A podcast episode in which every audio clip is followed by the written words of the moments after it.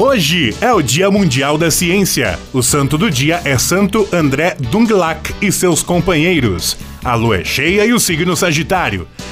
Estamos no 328º dia de 2021. Faltam 37 dias para acabar o ano. O 24 de novembro na história.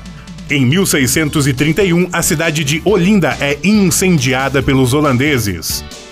Em 1859, o cientista inglês Charles Darwin publica o livro A Origem das Espécies, em que descreve sua teoria sobre a evolução da vida e a seleção natural. Em 1963, Lee Oswald, assassino do ex-presidente John Kennedy, é morto a tiros enquanto estava sendo transferido da cadeia para a sala de interrogatório. Em 1967, Castelo Branco promulga a Constituição, legitimando o governo militar. Em 1969, após ter chegado à superfície lunar, a Apollo 12 retorna à Terra. Em 1976, um terremoto na Turquia deixa 5.291 mortos e cerca de 50 mil desabrigados. Em 1991, morre o vocalista do grupo Queen, Fred Mercury.